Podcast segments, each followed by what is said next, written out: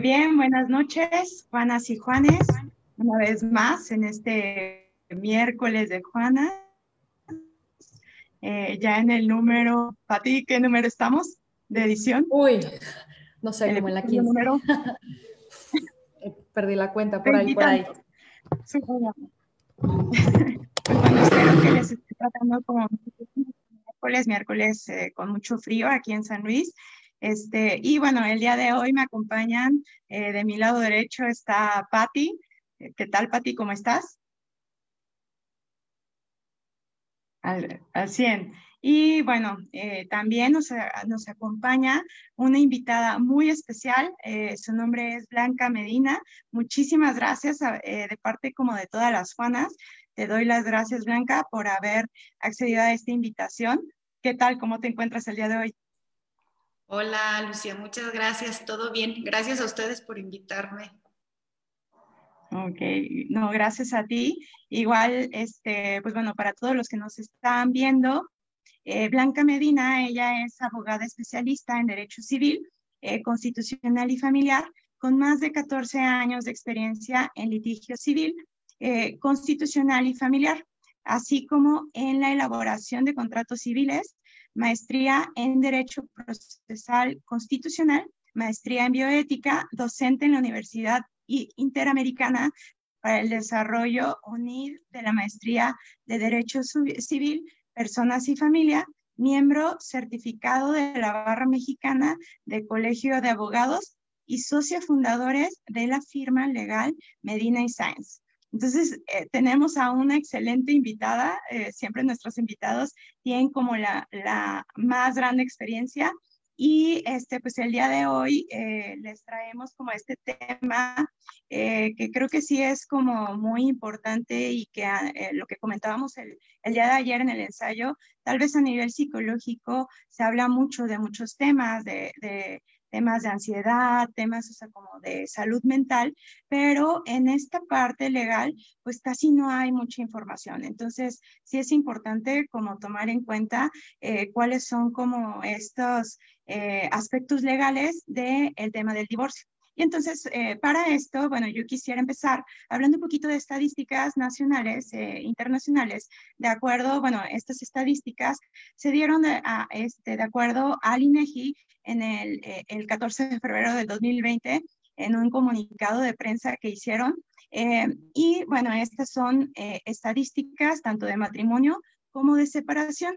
INEGI afirma que durante décadas, bueno, en, 2018 se registraron 501.298 matrimonios legales, de los cuales 497.939 parejas eh, eran heterosexuales y 3.359 de estas uniones eran de personas del mismo sexo. En los matrimonios de contrayentes, los hombres el promedio de edad al momento de la unión en 2018 fue de 35.2 años, mientras que en los contrayentes de mujeres era de 34. A nivel nacional, se registraron 156.556 separaciones legales de matrimonios.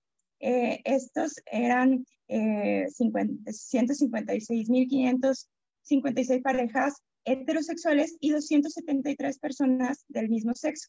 De esta última, o sea, de los eh, matrimonios del mismo sexo, eh, el 60.1% eh, son divorcios de pareja de mujeres y 39.9% de hombres. Entonces, y bueno, ¿qué pasa en general en el tema este, del divorcio? también en INEGI se observa que a partir de, a lo largo de la década, de entre el 2000 al 2017, ha aumentado considerablemente las citas.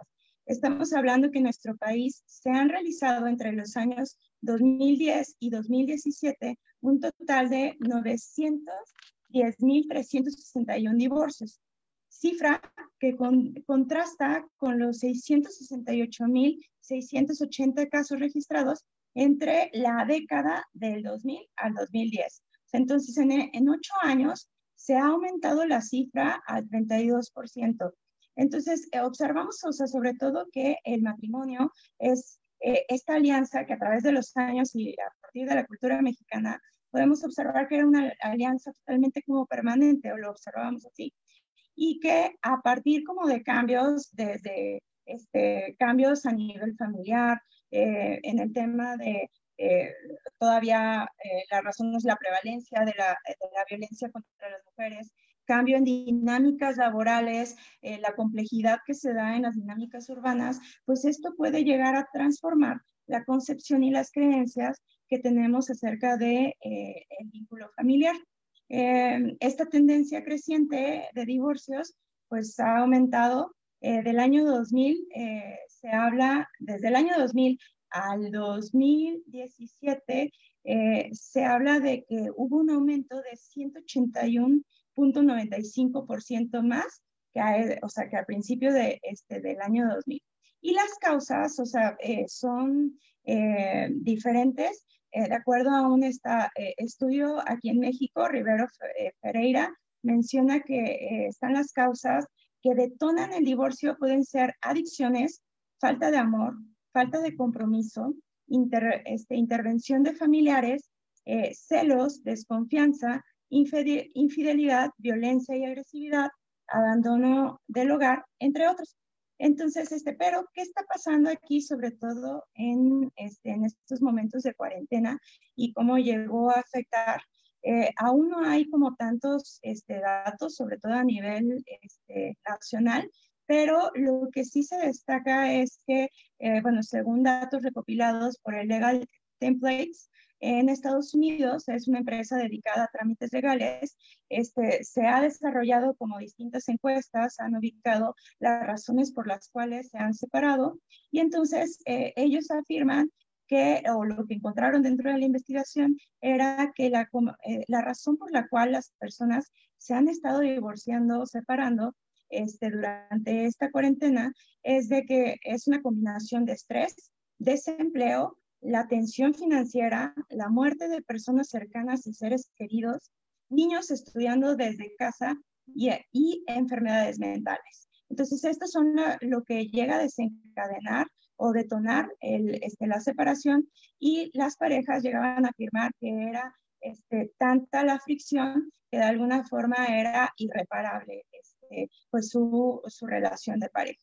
Eh, entonces, eh, pues bueno, estos son como datos en general. Quisiera darle la palabra a este, Blanca que nos platique un poquito más acerca de, desde su área, desde su profesión, cuáles son como las, las cosas que, este, que ha observado, algunas recomendaciones y ya al final este, de, su participación, pues vamos a comentar un poquito.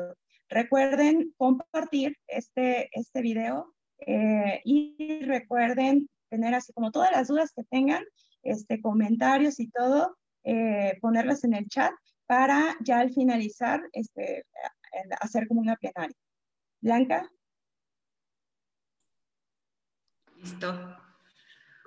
Bueno, pues quería platicar con ustedes que eh, obviamente se ha visto un incremento en el trámite de divorcios ahorita durante la pandemia.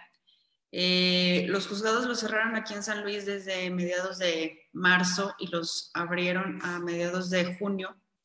Y el incremento en el trámite de divorcio, en, los, en el ingreso de las solicitudes de divorcio, pues fue muchísimo. Pasó de 459 en el mes de marzo a 672 en el mes de junio, que fue cuando, cuando abrieron este, otra vez los juzgados y este, la relación que aporta la, UNAM de, este, de divorcios por matrimonio es cada, cada cuatro parejas que contraen matrimonio terminan este, divorciadas.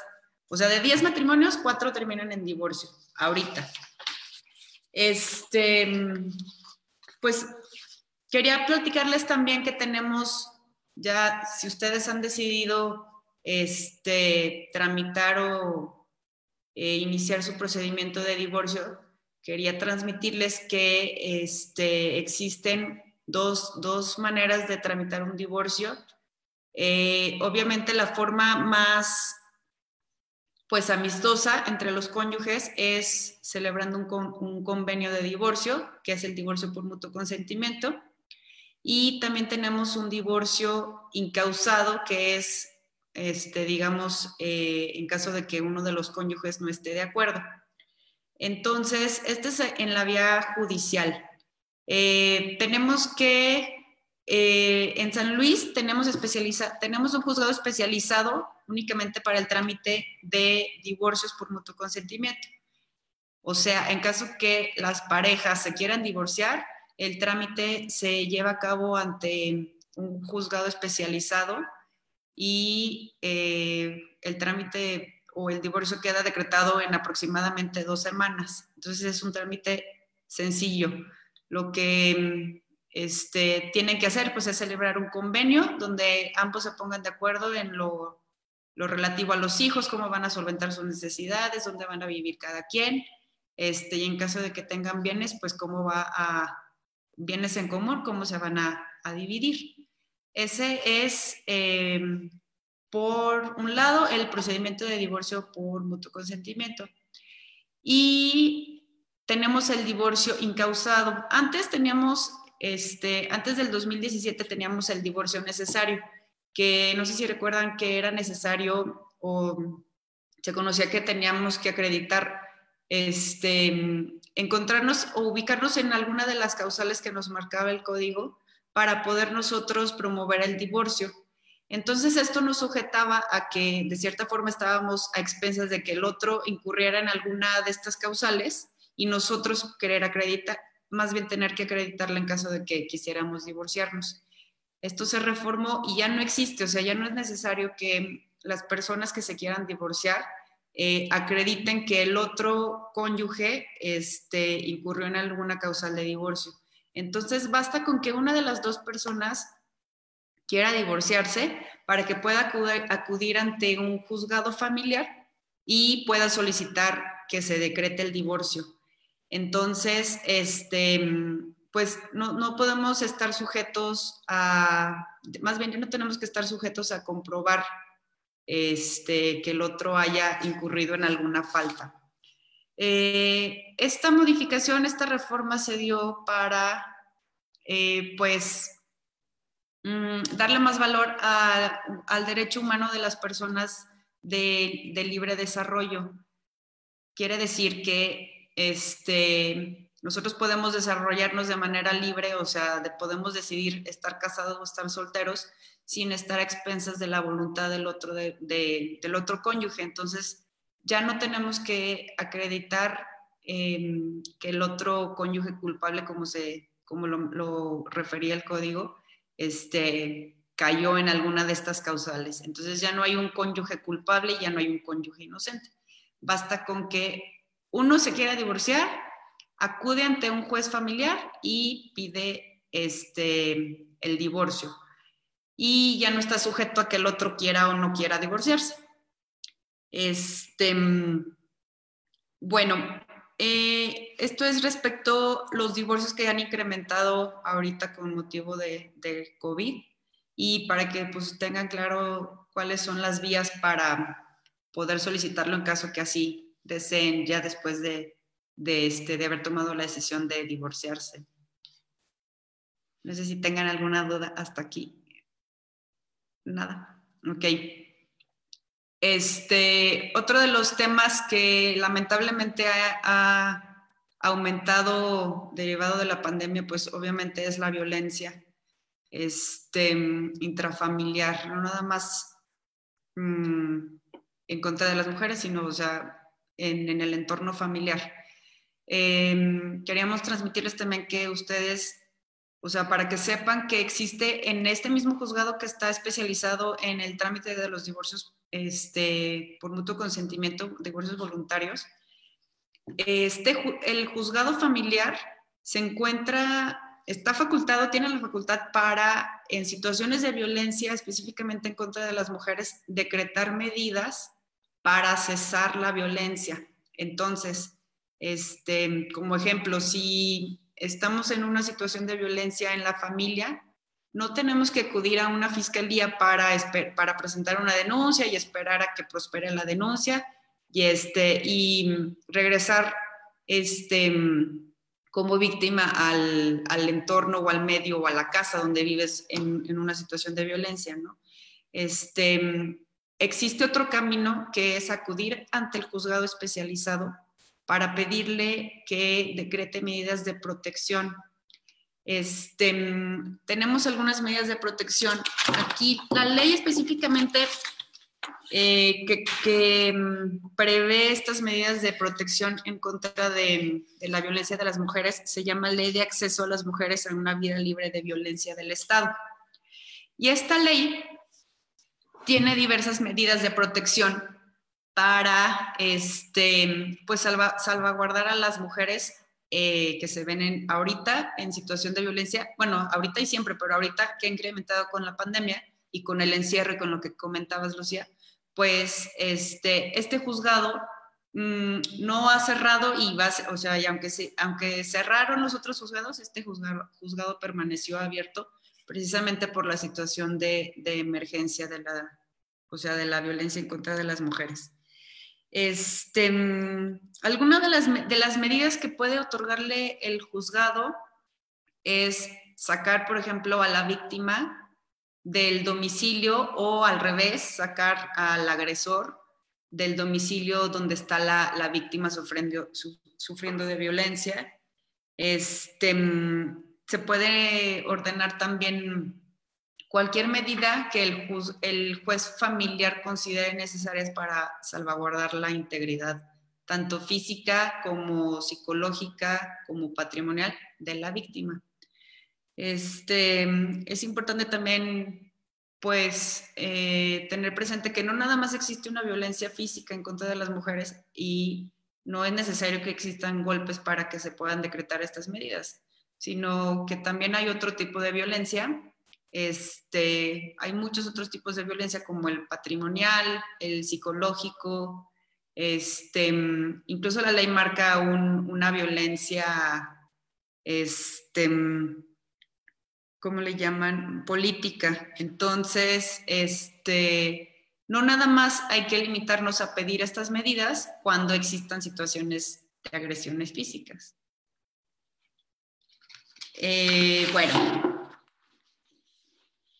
para que tengan presente también en, si ocurren, ya habíamos, habíamos este, hemos tratado de, publicar y más bien de darle publicidad a ¿Qué hacer en casos de situación? O sea, si te ves en una situación de emergencia, obviamente llamar al 911, que tienen una, este, como mm, policía especializada en, violencia familiar, te acuden y te auxilian inmediatamente. Pero este, también existe la fiscalía, Fiscalía especializada para la atención de la mujer, la familia, delitos sexuales y justicia para adolescentes.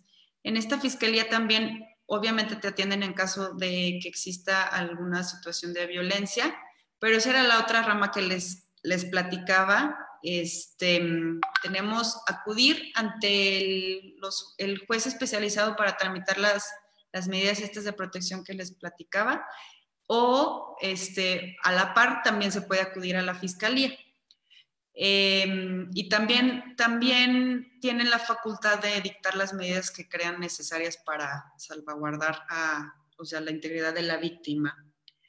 Y en caso de menores, este, tenemos la Procuraduría de, de Protección de Niñas, Niños y Adolescentes, que está en las instalaciones de la feria de la FENAPO, y este, ahí también te brindan servicios em, psicológicos, no nada más ayuda jurídica, y gratuita, también para el, caso que, exista violencia intrafamiliar en contra de, niños o niñas.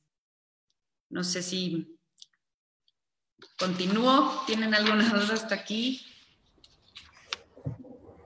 Pues si quieres seguir, eh, continuar y ahorita te vamos a ir haciendo algunas preguntas porque incluso yo particularmente tengo algunas dudas también. Ok. okay. Bueno, este, el procedimiento... ¿Mande? ¿Mande? Ah, no me escuché a mí misma. Este, el procedimiento, quería platicarles un poquito sobre el procedimiento del divorcio incausado, este que, les estaba platicando que era la, la, otra opción de tramitar el divorcio vía judicial. Em, en el divorcio incausado, basta con que nosotros hagamos la solicitud ante el, uno de los, tenemos cinco jueces familiares en San Luis. Entonces, por escrito, todavía no tenemos oralidad familiar aquí en San Luis. Este, entonces, por escrito, solicitamos que eh, se decrete el divorcio, manifestamos ante el juzgado que ya no es nuestro deseo continuar en matrimonio y que queremos divorciarnos sin necesidad ya de expresar cuál es la causa, este, sin necesidad de dar detalles, este, o que, alguna, que el otro cónyuge este, haga algo malo para poder nosotros pedir el divorcio, ¿no? Entonces, basta con que uno quiera divorciarse, se, lo, se pide por escrito ante el juez familiar y este, ante uno de, los, de estos cinco jueces familiares, eh, y tenemos que exhibir una propuesta de convenio como el convenio por mutuo, como el convenio del divorcio por mutuo consentimiento. En este convenio, pues también contemplamos, este, en caso que haya hijos, pues con quién va, van a permanecer los hijos, cuál va a ser la manera de, solventar las necesidades de los hijos, este, si en caso de que haya bienes en común, cómo se van a dividir. Este, también es importante mm, contemplar este, el régimen de convivencia eh, de los niños con el papá que no se queden. ¿Esto qué quiere decir? Que si uno, por ejemplo, si los hijos se van a quedar con la mamá, yo en mi, en mi propuesta de convenio este, estipulo que los hijos van a permanecer conmigo, pero también hay que fijar un régimen de convivencias entre los hijos y el papá. Eh, esto para, para respetar el derecho de los hijos de convivir con sus dos padres, aunque estén separados. Entonces, también en el convenio de divorcio se, hace una propuesta de, bueno, pues entonces, como van a vivir conmigo, yo propongo que convivan con su papá este, los fines de semana en tal a tal hora. Y ese es el régimen de convivencia. Este, una vez que tengamos, que tenemos ya nuestro, nuestra propuesta de convenio, Em, se le da, se le notifica o se le hace saber a la otra parte para que la otra parte manifieste si está o si no está de acuerdo con nuestro convenio. En caso de que esté de acuerdo con nuestro convenio, pues el juzgado ya dicta sentencia y aprueba el convenio. En caso de que no esté de acuerdo con nuestra propuesta de convenio, la otra parte tiene que hacer una propuesta de convenio. O sea, este, dice, bueno, no estoy de acuerdo, pero yo propongo esto. Eh, en caso de, y bueno, ya con su propuesta también se, se le notifica a la parte que este, inició con el trámite, ¿no? Este, si hay algún, si hay convenio, se decreta el divorcio y se aprueba el convenio que hayan celebrado las partes. En caso que no lleguen a ningún convenio, el divorcio se decreta de todas maneras. Entonces, por esto, es que ya no es necesario que la otra parte esté de acuerdo con este, tu petición o con tu convenio. Las cosas que este, no se pongan, sobre las cosas que no se pongan de acuerdo, eh, se van a resolver después en caso que se lo pidan las partes o alguna de las partes. Pero el divorcio se decreta de todas formas. Entonces, este, es un procedimiento ya mucho más breve, por supuesto, que, antes. Eh, también, pues, no es necesario exponer situaciones privadas que ya son irrelevantes y este, muchas veces, pues, mm, colocan otra vez a la víctima en una postura, este, pues, que reviva las situaciones este, desagradables. Y pues ya no es necesario todo eso, ya no es necesario acreditar que el otro fue infiel, que el otro dejó de hacer este, ciertas cosas o no. Entonces ya nada más falta, basta con solicitarlo para que se decrete. Y este, todas las cuestiones adicionales respecto a los hijos o... Ajá, mande. ah, no, bueno, no sé si era ahorita que continuaras, de que terminaras la idea, más bien. Dime, dime. Eh, es que esto está, está muy interesante y ayer que estábamos platicando y ahorita ya también lo volviste a mencionar, a mí se me hace súper interesante esta parte de la ley que te garantiza, ¿no? Desde los derechos humanos y cómo también la legislación, pues te garantiza ese que lo llamaste como el privilegio del derecho, que se nos privilegia el derecho al libre desarrollo, ¿no? Entonces, creo que esta parte es, es, muy importante reconocerla y que luego, por diferentes costumbres, tradiciones, creencias, eh, paradigmas que están totalmente arraigados, pues de repente creemos, ¿no? Que, que, esta persona con la que yo me casé tiene que ser eh, innegociablemente para absolutamente toda la vida, pase lo que sea que pase, ¿no? Aquí nos mencionas casos de violencia, eh, que sí hay muchos casos, muy tristemente, y qué bueno que la ley te garantice esto, y ahorita me gustaría preguntarte también por esa parte, pero que muchas veces no es necesario que haya violencia, ¿no? Que no es necesario, como tú comentas, que haya este, alguna infidelidad o que haya algo distinto, simplemente que, pues mi desarrollo ya no está con esa persona, ¿no? Y, y que creo que es, es válido, ¿no? O sea, no digo que, ah, no, ¿sabes qué? Creo que ya no, a tirar la toalla, ¿no? O sea, no es como que sea tan fácil deshacernos de las cosas como ahora se dice mucho, ¿no? Que en estos tiempos todo es desechable, pero que también empecemos las personas a tener un proyecto de vida distinto de la pareja, porque creo que cuando la pareja se convierte en el proyecto de vida, pareciera que me vuelvo, eh, se vuelve como una, eh, una obligación el tener que soportar o los desplantes o las violencias o las agresiones de la persona o simplemente el, estar en un lugar en el que tú sabes que no estás a gusto, ¿no? En el que no te sientes plena o pleno o, o, que sabes que no es, ¿no? O sea, de repente hay algo que te dice, no es por aquí y que es válido reconocer que hace cinco años, hace tres años, hace diez años, hace veinte años, pues tal vez eras parte de mi proyecto de vida, pero hoy, con mis nuevas condiciones, experiencias, muchísimas otras cosas, pues me doy cuenta que ya no es, ¿no? Y que no lo veamos el divorcio como algo, pues, híjole, no, pues que qué mal, como pobrecita está divorciada, ¿no?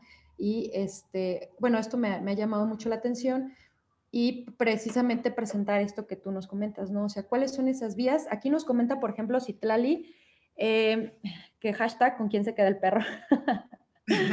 Pero nos dice, claro, ¿no? Siempre lo mejor es convenir mutuamente mediante el diálogo, pero creo que nos estabas comentando, ¿no? De un porcentaje muy mínimo en donde hay ese mutuo diálogo, o sea, que no se descarta, pero que en realidad, no sé si e, ese dato también nos lo pudieras compartir, el, em, sí. el mínimo porcentaje. Y otra pregunta que yo no entiendo, hasta pregunté si sí estaba correcto, ¿a qué se refieren con el búho legal?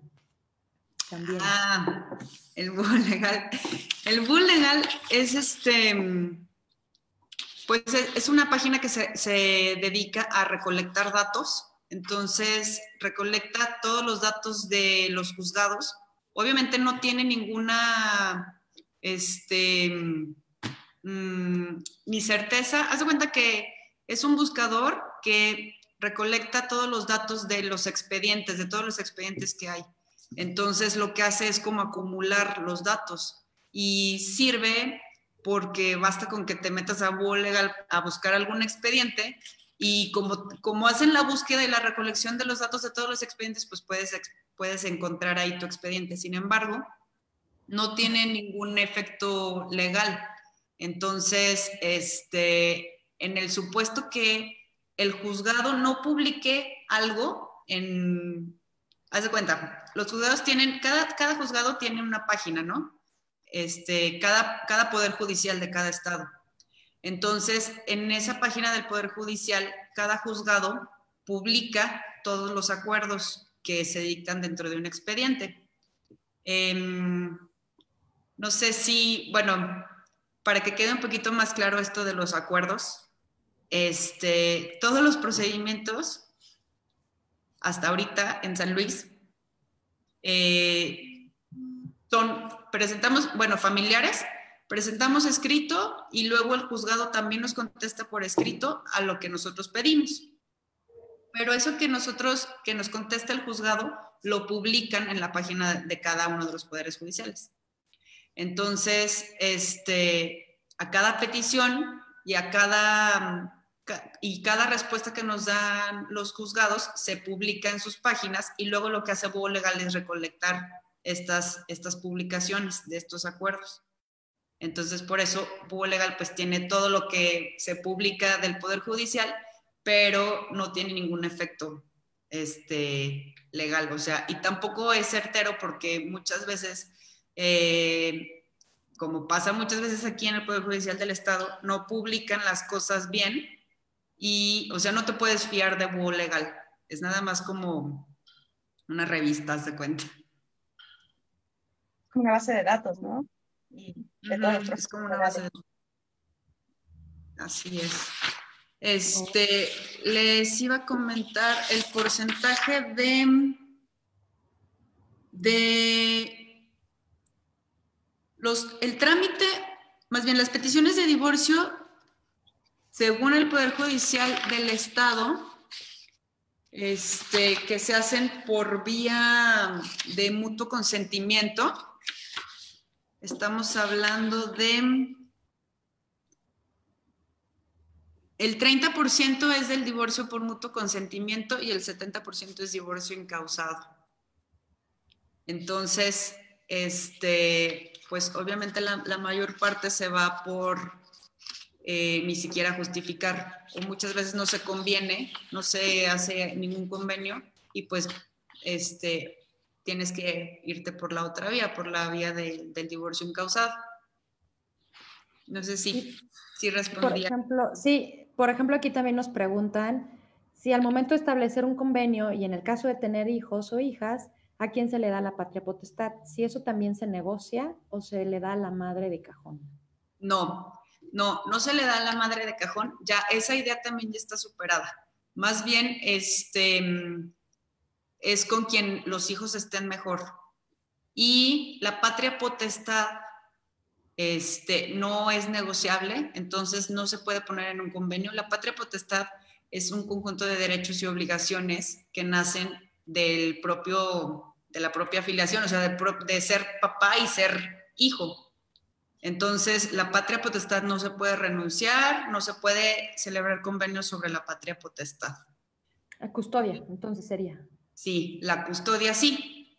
En el convenio de divorcio, este, ahí sí se pacta este, con cuál de los dos papás, este, cuál de los dos papás va a ostentar la guardia y la custodia, o pueden manejar un régimen que ahorita este, ya es mucho más común, antes no era tanto, de la guardia y la custodia compartida. Ok. y aquí también nos preguntan que en qué momento, en qué momento se da la pensión a los hijos o hasta qué edad se cubre en caso de que los menores, no habiendo se cubren de los menores, no habiendo hijos, también se tiene que otorgar pensión hacia el cónyuge. En ciertos casos también se tiene que otorgar pensión al cónyuge. Y a los hijos es este hijos e hijas hasta qué edad? Hasta en caso que estén estudiando y vayan al corriente, o sea, que sea acorde su edad con sus estudios, es máximo hasta los 25 años, no termina cuando son mayores de edad.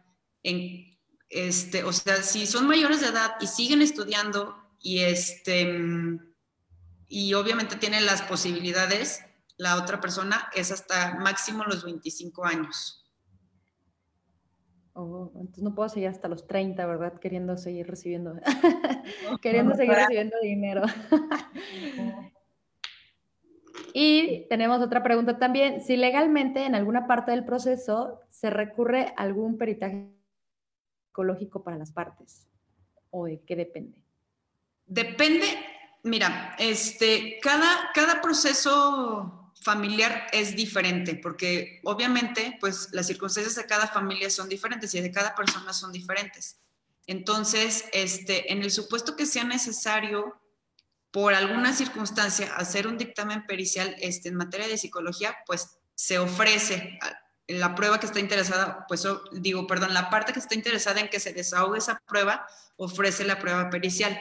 O sea, no es obligatorio que se lleve a cabo un, este, una valoración psicológica, salvo que exista la necesidad, o sea, dependiendo, ¿no? Si hay cuestiones de violencia, este, o si hay alguna afectación Em, por ejemplo, este, en caso de que los menores ahora convivan con la pareja de el otro cónyuge y tengan, no sé, algún, alguna cuestión psicológica que sea necesaria exponer, se puede incluso ofrecer prueba psicológica este, con las personas que los niños conviven, no nada más con los papás.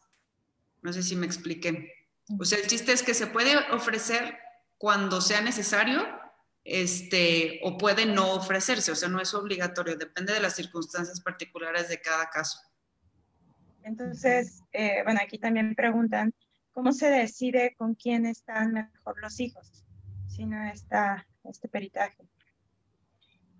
Una de las, una de las formas este, de decidir o que, que el juez considera para tomar la decisión? Bueno, primero es que las partes se pongan de acuerdo. Si las partes no se ponen de acuerdo, entonces hay que acreditar, hay que demostrar al juzgado con quién están mejor los hijos. Siempre este, hay un principio que se llama interés superior del menor y que se supone que los juzgados deberían este, considerar sobre todo, ¿no? Entonces, eh, si los niños están mejor con el papá, pues, o sea, ya no hay este estigma de que están mejor los niños con la, con la mamá, como se creía. O sea, no, es, esto ya está superado, porque los niños pueden estar mejor con su papá, les repito, dependiendo las circunstancias particulares de cada caso. Este, eh, se decide también, se puede escuchar a los niños también. Este, esta idea que, que se tenía de que los niños, de nunca llevar a los niños al juzgado, pues ya está muy superada porque el, ambiente en, un juzgado no es un ambiente hostil, al contrario, este, tienen una sala en la cual este, hacen sentir a los niños más cómodos, les dan juguetes, este, está el, Ministerio Público apoyándolos, muchas veces está un tutor también este, que está pues respaldando a los niños, ¿no? apoyando a los niños para que se sientan en confianza y que realmente los niños puedan manifestar lo que ellos sienten sin estar o si se tira alguna presión. Entonces, se toma en cuenta lo que digan los menores. No es que, no quiere decir esto que si los niños dicen, yo me quiero ir a vivir con mi papá, este, así se vaya a hacer. simplemente se escucha a los menores para conocer realmente cuáles, cuáles son las circunstancias en las que se desarrollan los niños.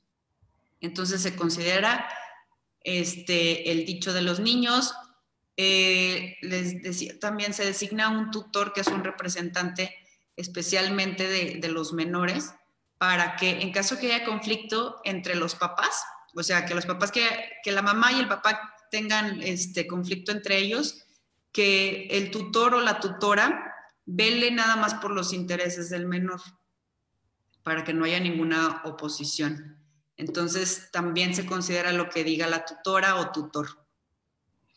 Mm. Fíjate que tenemos muchas, muchísimas preguntas que ahorita te vamos a seguir haciendo, porque como ya te estaba comentando, eh, en temas de psicología, que es lo que nosotras principalmente hemos abordado, pues la gente ahorita está como buscando leer mucho, informarse, saber que vamos a terapia, estamos buscando trabajar mucho en nuestra persona, porque sabemos que lo mejor que podemos hacer por nosotras, por nosotros, por nuestro entorno, pues es yo trabajar en mí.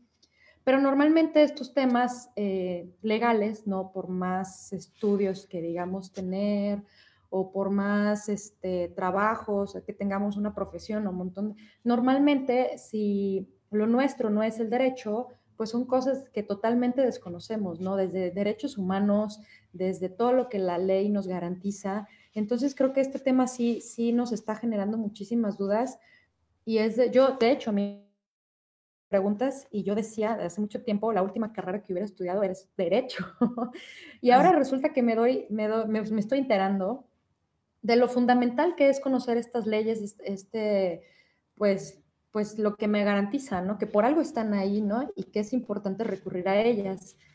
Ahorita, por ejemplo, eh, como garantías, ¿no? Eh, ahorita, por ejemplo, que mencionas el caso de niñas y niños, eh, pues a veces creo que buscamos mantener una, relación porque pensamos, ¿no? Que eso va a ser lo mejor para mi hija y para mi hijo, porque quiero que tenga su figura paterna aquí a su lado, ¿no? Porque quiero que tenga la figura materna, ¿no? Y a veces, al contrario, o sea, en los, las niñas y los niños eh, perciben, ¿no? Lo que hay de fondo. O sea, yo, yo, percibo perfectamente si mis papás no se quieren, ¿no? Si no se respetan, si, si lo que los une es algo distinto a un afecto y a un respeto, que pueda ser yo, o el que dirán, o el cómo voy a terminar, o, o no sé, cualquier otro tipo de cosas. Creo que este, a veces, claro que, digo, yo no tengo hijas, no tengo hijos, pero yo estoy segura que mamá y papá, pues lo que buscan es, eh, pues, lo mejor, ¿no? Para, para sus hijos y para sus hijas, y muchas veces pensamos que lo mejor es mantener una relación que ya no da para más.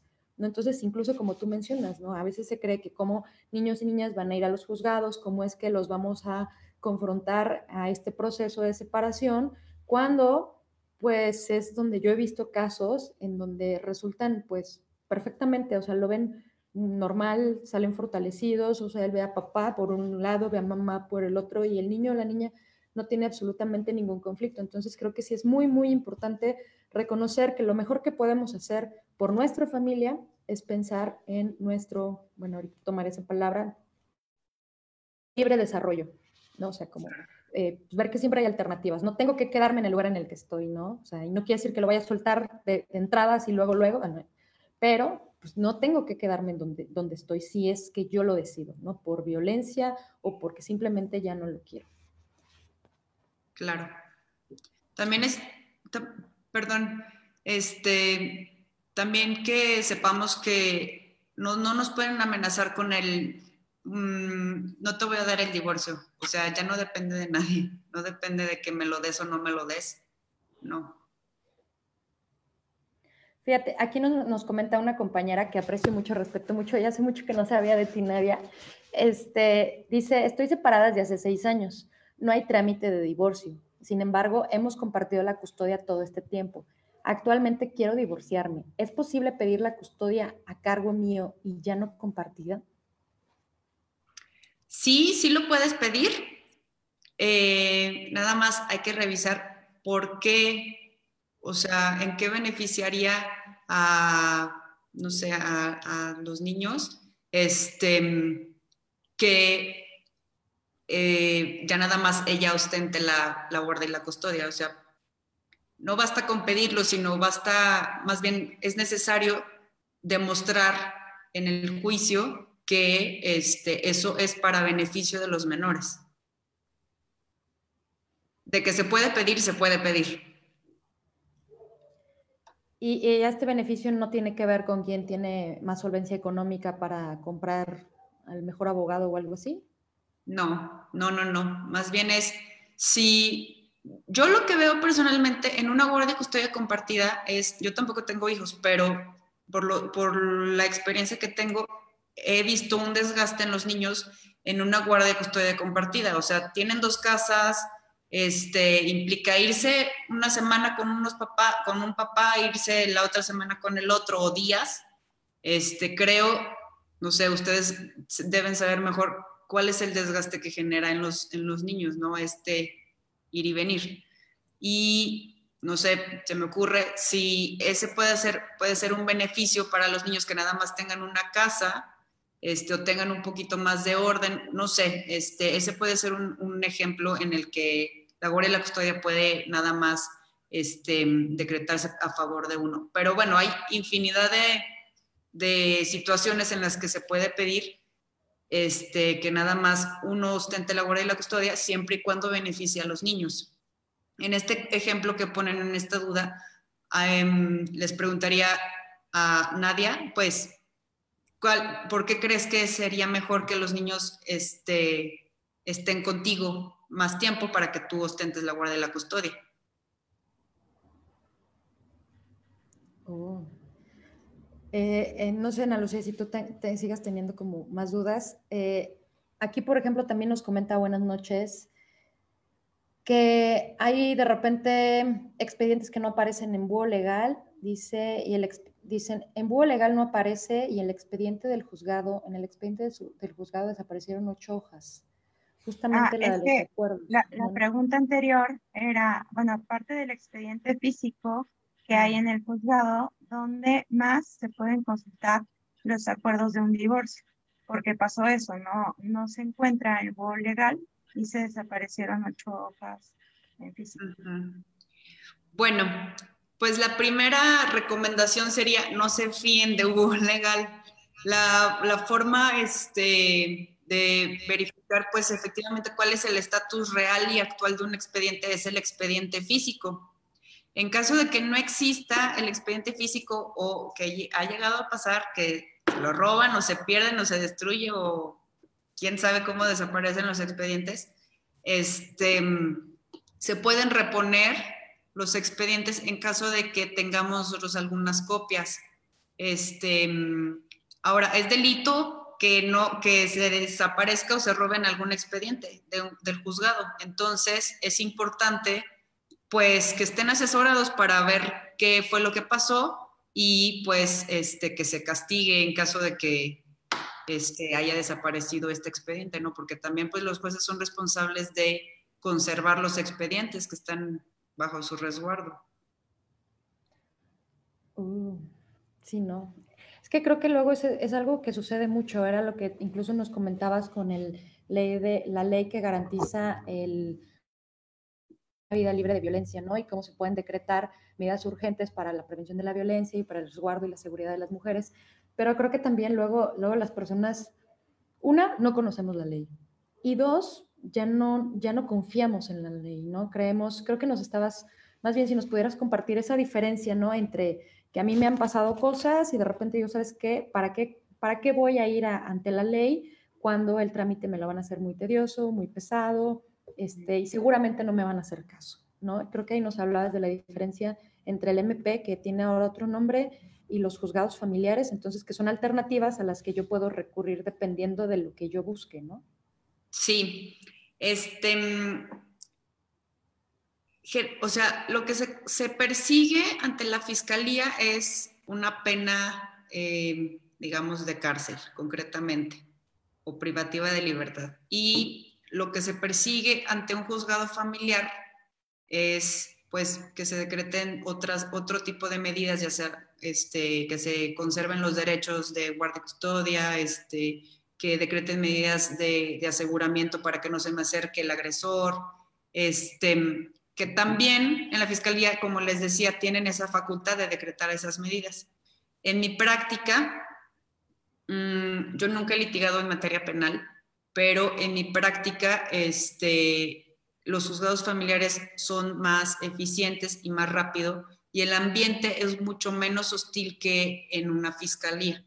Entonces, este, o sea, nada más para que no, no crean que solo existe la posibilidad de ir al que se conoce como MP, y este, sino que también pueden pedir las mismas medidas ante un juzgado familiar. Aquí nos comenta Nadia que la razón de tener la custodia es precisamente lo que comentas acerca del desgaste para ellos y todo el ir y venir de una casa a otra, pero además de que hay ciertas condiciones de riesgo que quizá tendrían que probarse. Exactamente, pues sí se puede pedir la, modificación este, de la guardia y la custodia de los niños, este, incluso sin tramitar el divorcio, pero como refiere que ya tiene tantos años separada y si ya quiere promover el divorcio, pues se puede pedir en ese momento. Este, y hay que acreditar entonces que los niños estarían mejor, o sea, que les genera un beneficio que nada más uno de ustedes, o sea, en este caso ella, tenga la guarda y la custodia. Y este, conviva entonces con su papá, convivan con su papá en otros horarios. Otra cosa este, que es importante que, que sepamos que en materia familiar, como las circunstancias de, las de la familia cambian eh, y las, las, propias personas, como tú lo comentabas, Pati, este, o sea, puede ser dependiendo de tu proyecto de vida, cambian las circunstancias de la familia. Eh, en materia familiar se pueden modificar en cualquier momento este, las circunstancias. O sea, aunque yo tenga decretada a mi favor la guardia y la custodia, se puede modificar o al revés. Entonces, o hay un régimen este, de convivencias entre los niños y la mamá, por ejemplo, ¿no? Este, pero las actividades de los niños van cambiando porque, pues, no sé, o sea, la propia vida va, va cambiando. Entonces, no quiere decir que te tengas, tengas que convivir con tu mamá siempre hasta que tengas 18 años, los viernes de 5 a 7 de la tarde, ¿no? Entonces, como las propias circunstancias van cambiando, se puede modificar ese régimen de convivencia para que en lugar de convivir los viernes, pues convivas, no sé, los martes y jueves. Entonces, este, siempre se puede modificar porque siempre pues, van a ir cambiando las circunstancias de la familia y de las personas que, o sea, de los miembros que integramos las familias. Aquí también nos mandan una pregunta de Anónima. Dice que si existe alguna forma para que Búho Legal no publique información personal como domicilios, algún acuerdo de confidencialidad o petición especial. Sí, pues en realidad no es Búho Legal, más bien es en los juzgados. Lo pides al juzgado que se supriman los datos personales y el juzgado este, no los publica. Entonces, recordemos que Búho Legal nada más es como este, una, una colección de datos. Entonces, lo que hace Búho Legal es que, recolecta lo que publican los poderes judiciales. Entonces, sí se puede pedir en, dentro de tu expediente al juzgado directamente que se supriman este, las publicaciones de tus datos personales. Y entonces el juzgado tiene que suprimirlos y por ende, pues Búho Legal ya no los publicará. Creo, creo, que es todo un lío. bueno, es que para mí sería un lío hasta el, hasta el matrimonio y aquí veo que el porcentaje, el, promedio de edad de divorcios es, es este 34 y uno todavía no se ha casado, ¿verdad? Y ya, estaría, ya estaría divorciándose prácticamente. Este, ah, también algo que estábamos, teníamos nuestra duda, es si todas estas medidas de, de más bien en el caso de matrimonios homosexuales, ¿no? Si todo el procedimiento es exactamente igual, las medidas de seguridad eh, de prevención de violencia y todo eso, también si ha habido casos o, o no, o somos las personas más fieles. ¿Cómo? Más felices. Las medidas son las mismas y, este, o sea, todo es igual, el procedimiento es igual, eso no, no, no es un factor que tenga que ver para el procedimiento. Este, simplemente varía entre la, o sea, de la, lo, único que cambia es la fundamentación, se aplica la ley de violencia contra las mujeres o la ley de violencia en general, y es, es lo único que varía, pero las medidas son iguales. Ok, pues yo no sé, Ana Lucia, si tengas más dudas, aquí seguimos teniendo dudas, aquí, bueno, seguimos ahorita respondiendo algunos minutitos más. Aquí les recordamos que Blanca es socia fundadora de Medina e Science, eh, les vamos a pasar también sus datos de, su despacho de abogadas, dos mujeres. Este, así que excelente. Su página también, bueno, aquí les vamos a compartir, que es www.medinaisense.com. En Facebook también, como la pueden seguir. Este, y pues para cualquier duda y asesoría y orientación que quieran recurrir, es que, que, tal vez en este momento este, no tengamos presente o que incluso, ¿no? Porque a veces estos videos pues se siguen reproduciendo siguen teniendo un importante alcance y entonces a veces una persona no puede tener, pues no, no eh, este espacio, ¿no? Para una respuesta inmediata, pero si siguen teniendo dudas o requieren alguna asesoría o todo, pues aquí vamos a compartir este, tus datos.